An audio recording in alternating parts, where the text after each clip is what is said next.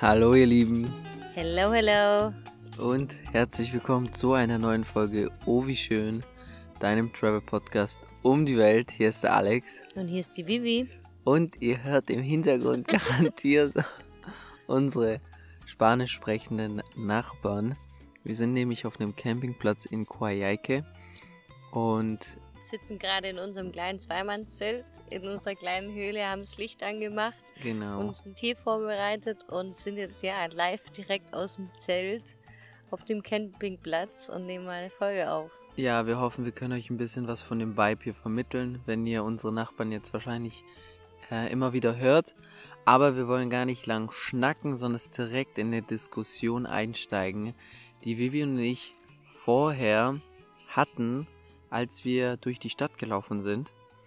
Nämlich habe ich in einer Story gesagt, dass Patagonien für mich wirkt wie Deutschland, aufgrund des Klimas, aufgrund der Kultur, aufgrund dessen, dass hier sehr viele deutsche Kolonien existieren und dass manche Menschen auch deutsche Nachnamen haben. Ja, und, So. wegen, dem, und wegen dem Land, also wegen der wegen Natur. dem Land, wegen du. der Natur. Weil für mich hat Patagonien landschaftlich gesehen etwas von Bayern. Also es ist ein Mix aus dem Allgäu, äh, Schwarzwald und Dolomiten. Klar, Dolomiten sind nicht in Deutschland, aber die nehmen wir jetzt auch noch mit rein und dann haben wir Patagonien. Zumindest den Teil, den wir bis jetzt gesehen haben. Ja. Und Vivian, Darf ich selber sagen? gern, Und ich habe dann gesagt, warum musst du denn immer alles miteinander vergleichen und immer aus allem irgendwas Deutsches rausziehen? Weil ich dann auch gesagt habe, alles hat so auch seinen eigenen Flair. Und wenn ich zum Beispiel die Häuser anguck und die Autos anguck, hat es für mich 0,0 was mit Deutschland zu tun. Weil die Häuser sind aus Holz, die haben so Kaminöfen, die fahren hier alle mit Jeeps rum, was du in Deutschland nicht siehst. Und auch die Leute natürlich, die haben vielleicht schon eher so einen europäischen Touch, jetzt anders wie in Peru oder Kolumbien. Aber auch zum Beispiel, wenn man jetzt die Natur anguckt, klar könnte man kurz mal meinen, man ist vielleicht im Allgäu, aber man fährt niemals in Deutschland oder im Allgäu einfach mal 400 Kilometer auf einer Straße und sieht um sich rum so viele Berge und äh, so eine wunderschöne Natur. Und deswegen bin ich dann immer der Meinung, hör auf, immer alles in Deutschland zu vergleichen. Und du bist dann immer so subjektiv so. Ja, natürlich, du bist auch subjektiv. ja, Wir alle okay, sind wir sind alle subjektiv. subjektiv. Aber zum Beispiel auch mit, mit, mit Argentinien. Wir waren nur in Buenos Aires und du sagst, ja, das ist ja voll europäisch und die haben alle übel Kohle. Und dann sage ich mir, ja, wir sind in Buenos Aires, wir sind in einer Großstadt.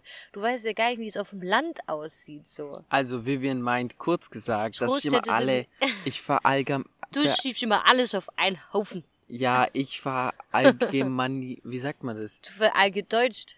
Allgedeutscht, ich verallgedeutscht alles.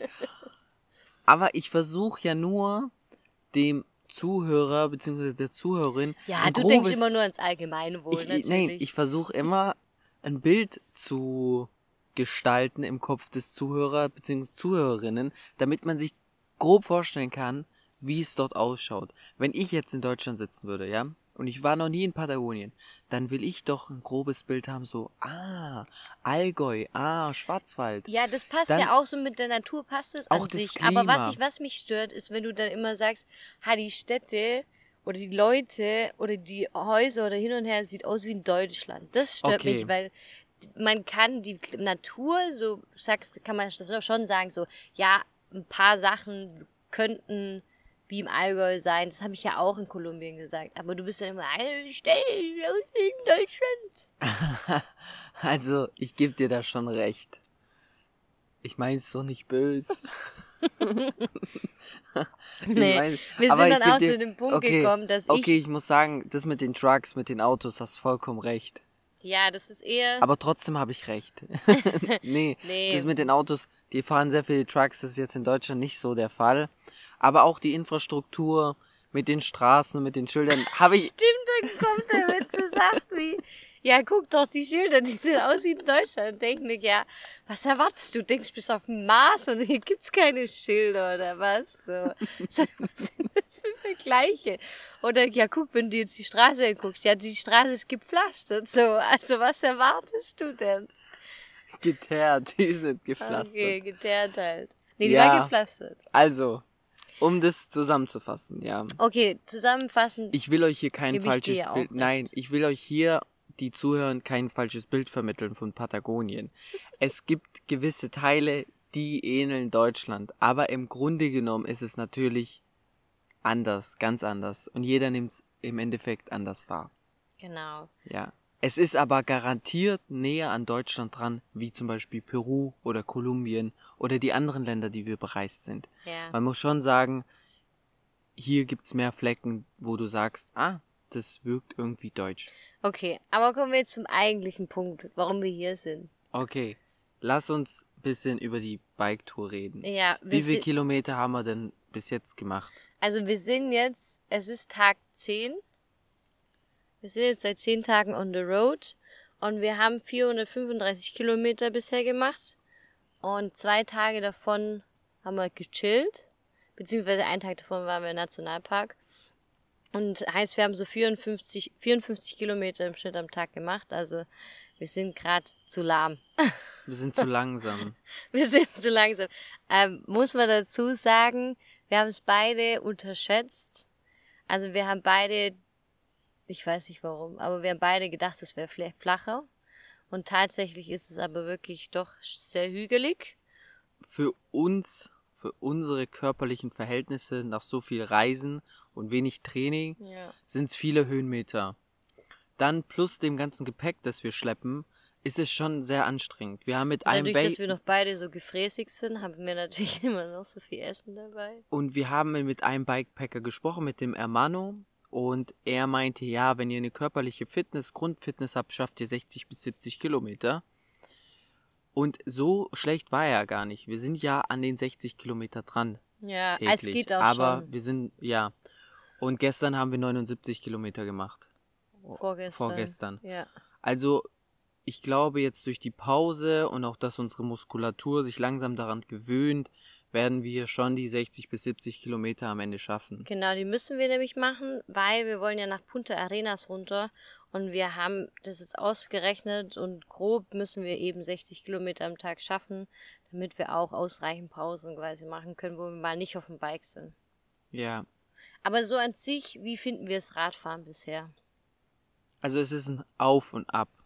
So wie Der es auf der, Gefühle. wie es auf der Strecke ist, ist es auch mit den Emotionen. An einem Tag lieben wir es und denken so, das ist das Geilste, was wir je gemacht haben. Am anderen Tag denken wir so, was machen wir hier eigentlich Ja. gerade? Ich muss aber sagen, es ist eine sehr geile Erfahrung. Es ist einfach ein wunderschönes Freiheitsgefühl, diese, diese Landschaft durch diese Täler zu fahren, die Berge um sich herum zu haben und 24-7 in der Natur zu sein. Oh ja, Und das ist ein wunderschönes Gefühl. Morgens einzuschlafen, morgens schläft man aber nicht ein, Alex. abends einzuschlafen, in der Natur, morgens wieder aufzuwachen. Alles ist einfach. Frühstück ist einfach. Das ist einfach ein Porridge. Dann packt man alles zusammen aufs Bike. Äh, mittags gibt's ein paar Snacks. Und abends immer ein kleines Abendessen, beziehungsweise einfaches Ein Abendessen. großes, kleines, ein großes, einfaches Abendessen. Genau, Nudeln mit Tomatensauce oder ein paar Linsen, ein paar Reis. Und Nee. dann hat man, dann freut man sich. Also man freut sich über diese kleinen Dinge. Und das ist das Schöne an der Fahrradreise bis jetzt für mich. Ja, wir haben uns nämlich die Frage gestellt, was hat uns bei der Fra Fahrradreise bisher überrascht? Und bei mir ist es auf jeden Fall der Punkt, dass man so leicht und einfach kochen kann und dass es mir auch so Spaß macht. Also, dass ich das genieße und dass ich es auch genieße, in einem Zelt zu schlafen und nicht so leicht damit damit klarkomme. Also es hört sich jetzt doof an, aber ich hätte echt gedacht, so nach sieben Tagen fängt es dann so an, dass ich denke, oh, das hätte ich gerne mal wieder so ein schönes, bequemes Bett. Aber ich muss sagen, dadurch, dass wir halt bisher mit dem Wetter echt gut Glück hatten, bin ich echt noch glücklich. Wie Sanne, ne? Nee, aber tatsächlich hat mich das echt von mir selber da dann überrascht. Aber andererseits, Dass du mit diesen Verhältnissen gut klarkommst, meinst du? Ja, dass mich das halt so glücklich macht, dieses einfache Leben. So wie du es gerade gesagt hast, dieses einfache Kochen und dieses im Schlafsack zu liegen und sagen, oh Alex, es ist so schön warm und es ist so schön bequem und morgens aufzuwachen in der Natur und das sich anzugucken und einfach dieses einfache Leben so zu fühlen. Das, ja, ich genieße es voll. Ich finde es richtig schön. So abends baut man sein Zuhause auf. Jeden Tag hat man irgendwo ein anderes Zuhause und hat immer wieder einen schönen Platz, den man bestaunen kann und freut sich über ein Abendessen, das man vielleicht schon seit zwei Tagen isst oder so, was man sich sonst nie machen würde. Und das finde ich einfach so schön. Man hat so wenig und man merkt aber, man und kommt mit diesem wenigen so man ist gut sehr klar. Zu, zufrieden. Genau. Und dann merkt man wieder, eigentlich braucht man gar nicht so viel. Ja.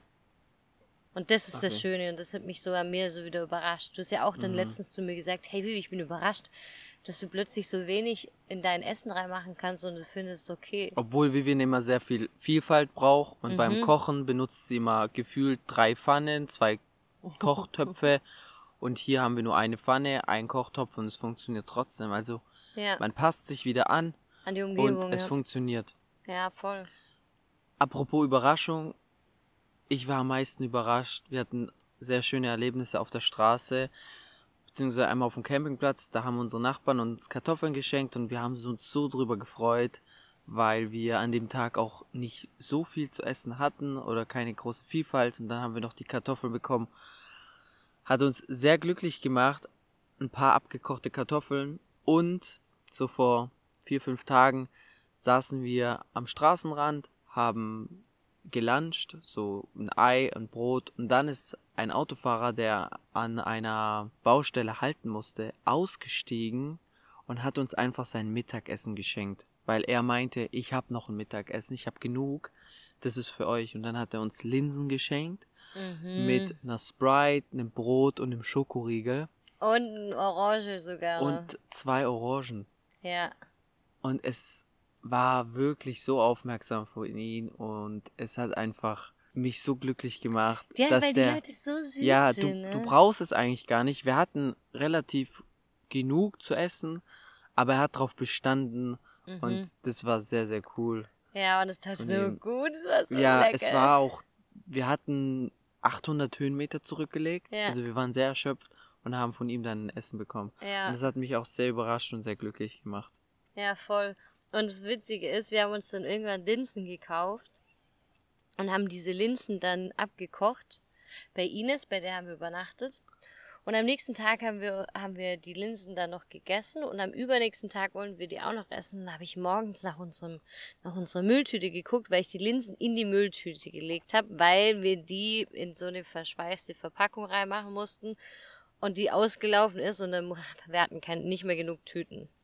Schlussendlich war es so, dass wir die, ich die Mülltüte nicht mehr gefunden habe. Und dann sag ich, sag ich, wo ist die?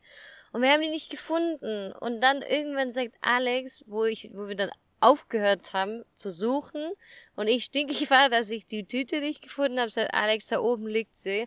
Und ich habe nämlich schon geahnt, dass Hunde, weil in der Nacht haben wir Hunde gehört um unser Zelt herum, ja, was schon gebellt. ziemlich, was schon ziemlich beängstigend war. Irgendwie war es eine komische Nacht. Und jetzt haben die die die, diese Mülltüte aus, aus unserem uns, Zelt geklaut. Aus unserem Vorzelt, Vorzelt, ja, geklaut und haben dann die Linsen aufgegessen. Ja. Das zum Thema Linsen. Das zum Thema Linsen. Vivian wollte euch ein bisschen was über Linsen erzählen. Ich wollte nur erzählen, dass sie das geklaut ja, haben. Ja, aber das passt ja. Schlechte, schlechte Erlebnisse. ja, was heißt, es war ja kein schlechtes Erlebnis. So ja. gesehen. So gesehen nicht. Aber ich muss auch sagen, dass ich schon manchmal so in der Nacht so dann so, ach, so Horrorvorstellungen habe und denke, was ist, wenn da jetzt jemand kommt und unser Zelt aufschlitzt oder so. Und es ist echt.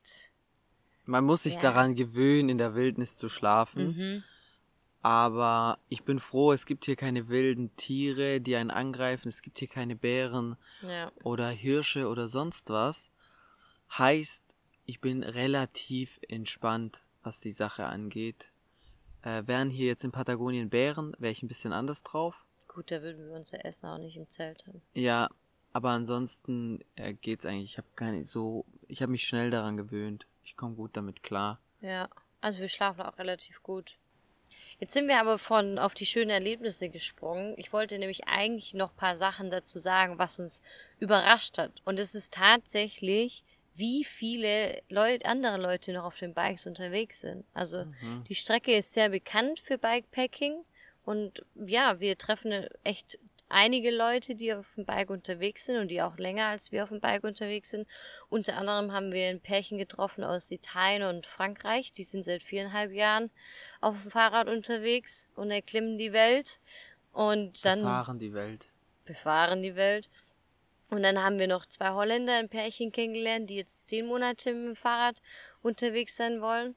Und so trifft man halt alle paar Tage immer mal wieder irgendwelche Bikepacker. Und das Schöne ist, man sagt sich auch immer Hallo und spricht kurz miteinander und fragt, hey, wie lange bist du auf der Tour und so. Also Habt es ist Tipps? wirklich, genau, es ist wirklich so ein richtiges Interesse da. Es war ja, schön. Es, es gibt eine richtige Community, es gibt auch eine WhatsApp-Group, äh, in der alle Bikepacker drinne sind und jeder schreibt irgendwas oder stellt Fragen und man hilft sich gegenseitig. Das ist sehr, sehr cool hier. Mhm. Da, da, war ich auch sehr überrascht davon, dass sowas existiert. Und auch zu dem Pärchen, die so lange unterwegs sind. Ich kann nur so viel sagen. Auf dieser Reise haben wir viele verrückte Leute kennengelernt. Und alle verrückten Leute hinterlassen einen Samen in deinem Kopf und dieser Samen keimt. Was ich damit sagen will ist, du kreierst dadurch auch wieder verrückte Ideen. Weil du plötzlich merkst, alles ist möglich, wir können alles machen, wir sind frei. Ja. Andere haben es auch schon geschafft, warum sollten wir es nicht schaffen? Mhm. Und diese Vier-Jahres-Tour ist nicht so, dass ich jetzt vier Jahre mit dem Bike unterwegs sein möchte, aber egal, das ist jetzt vielleicht eine Inspiration für jeden, der zuhört, egal was du im Kopf für crazy Ideen hast, du wirst immer Menschen finden, die diese crazy Idee auch schon gemacht haben. Oder noch krasser und, waren. Oder wenn sie, wenn es noch niemanden gibt, der es gemacht hat, dann kannst du der Erste oder die Erste sein, die es macht. Und das soll einfach nur inspirieren, lass deine crazy Ideen wahr werden, weil es gibt sau viele Menschen, die schon so viele verrückte Dinge gemacht haben. Und das macht das Leben so lebenswert. Und das ist das, was ich von Marco und äh, Aurelie auch mitgenommen habe. Genau, das waren die zwei. Ja. Zwei Reisenden, Langzeitreisenden. Ja, eins, wirklich eins der schönsten Treffen, die wir hatten, fand ich. War sehr inspirierend mit den beiden mal, auch wenn es nur zehn Minuten war, mit den beiden zu sprechen. Mhm. Ja, voll. Und dann eine andere Sache sind die ganzen Wasserfälle hier. Kann man sich denken, hier gibt's viele Berge, hier gibt's viele Gletscher, aber dass es so viele Wasserfälle gibt, überall von den Bergen fließt irgendwo ein Wasserfall runter. Der eine kleiner, der andere größer, aber man fährt da durch mit dem Fahrrad. Es sieht, wie gesagt, es sieht aus wie im Allgäu, wie im Schwarzwald, Dolomiten. Und dann fließen überall Wasserfälle runter. Und du kannst eigentlich nicht überall ein Bild machen, stehen bleiben, weil du musst ja auch Kilometer zurücklegen. Aber du würdest gerne. Mhm. Und ich habe mir. Und die Flüsse sind auch so klar hier. Also überall, an welchen Flüssen du auch vorbeifährst, du siehst, kannst immer wieder frisches Trinkwasser holen. Und dieses Wasser, das ist einfach kristallklar. Ja. Und während wir das hier alles sehen, denke ich mir immer, wenn ich eins ändern würde vor unserer Reise, oder wenn ich eins noch einpacken würde, dann würde ich eine geile Kamera mitnehmen, eventuell auch eine Drohne, weil du richtig schöne Aufnahmen machen kannst. Und ich würde halt sowas wie einen Videokurs oder sonst was machen. Ja, um diese Momente festzuhalten, weil man, man denkt sich immer so, boah, wann bin ich hier das nächste Mal? Wir machen zwar schöne Bilder und es passt auch, aber das hätte ich, würde ich beim nächsten Mal anders machen. Mhm. Mich mehr in dieses Thema Fotografie und Videografie einarbeiten. Weil wir waren ja auch bei diesem Gletscher Koilat und da war es zum ersten Keolat. Keolat. Und da haben wir zum ersten Mal, also es war ein Nationalpark, und da habe ich zum ersten Mal gesehen, wie von dem Gletscher aus ein Wasserfall runterläuft und dadurch quasi ein Fluss entsteht. Und das fand ich so krass, weil ich kann mich noch erinnern, als wir in Mexiko uns mal gefragt haben, hey, wo kommt eigentlich dieses ganze Wasser her? Und jetzt komme ich mir so richtig dumm und naiv vor und dachte so, ja klar, ich wusste von dem Gletscher. Und ja. ich wusste auch, dass sie aus den Bergen kommen. Aber wenn man das dann mal sieht, da, das ist einfach ja, was ganz du, anderes. Du hast in Mexiko keinen Gletscher. Auf diesem Berg, wo wir waren, das sind keine Gletscher in der Nähe.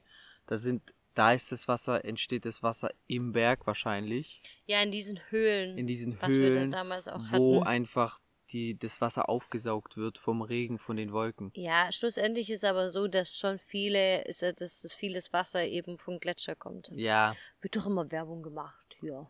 Gletscherwasser. Gletscherwasser Frisch, frisches Gl- Gletscherwasser aus Patagonien. aus Patagonien.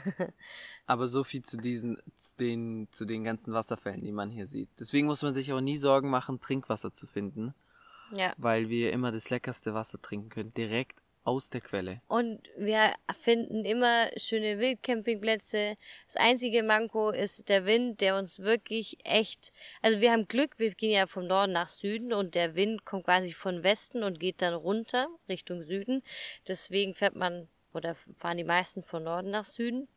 Heißt, die meiste Zeit haben wir Rückenwind, aber wir hatten jetzt die letzten Tage sehr viel Gegenwind und da haben wir erstmal gemerkt, boah, wie krass anstrengend das ist. Man ist auf der Geraden entweder im ersten Gang gefahren oder wenn es bergunter ging, musste man einfach tretteln und das hat also teilweise so Windböen, wo du ma- mal kurz dein Fahrrad so rumgerissen hat. Das war echt krass und da habe ich großen Respekt davor, wenn Leute wirklich vom Süden nach Norden in Patagonien fahren. Das ist echt heavy. Ja. Und dann halt der Regen. Gut, weil Regen auf dem Fahrrad ist. wir sind dafür nicht vorbereitet eigentlich. Wir haben keine guten Ja, Ponchos. man könnte jetzt sagen, wir hätten uns vorbereiten können, aber to be honest, es war halt bei uns auch eine Preisfrage, beziehungsweise eine Budgetfrage. Und äh, wir haben halt beide zwar Regenjacken, aber die sind halt nicht für sowas gemacht und dementsprechend waren wir in dem ersten Tag, wo wir dann den ganzen Tag im Regen gefahren sind, halt bis auf die Knochen nass. und das und- Zeug wieder trocken zu bekommen, Ja. das dauert halt. Und dann habe ich noch diese Erkältung davon gekriegt. Und ja, jetzt ist natürlich schon so ein bisschen diese Angst da, boah, wann kommt wieder so ein Tag und so. Und wir hoffen natürlich, dass wir es durchstehen. Aber, Aber ja, das werden wir schon wieder irgendwie machen. wir kriegen es schon irgendwie hin. Ja. Aber das ist ja erstmal dazu. Ja, Mehr kurzes, gibt's gar nicht. kurzes Update aus Patagonien vom Fahrrad nach 435 Kilometer. Und jetzt wünschen wir euch noch einen wunderschönen Abend. Danke fürs Zuhören. Vergesst nicht, die Folge zu teilen und uns eine Bewertung dazu lassen, wenn euch die Folge gefallen hat. Und dann würde ich sagen, hören wir uns nächste Woche wieder. Bis dann und Hasta luego. Chao.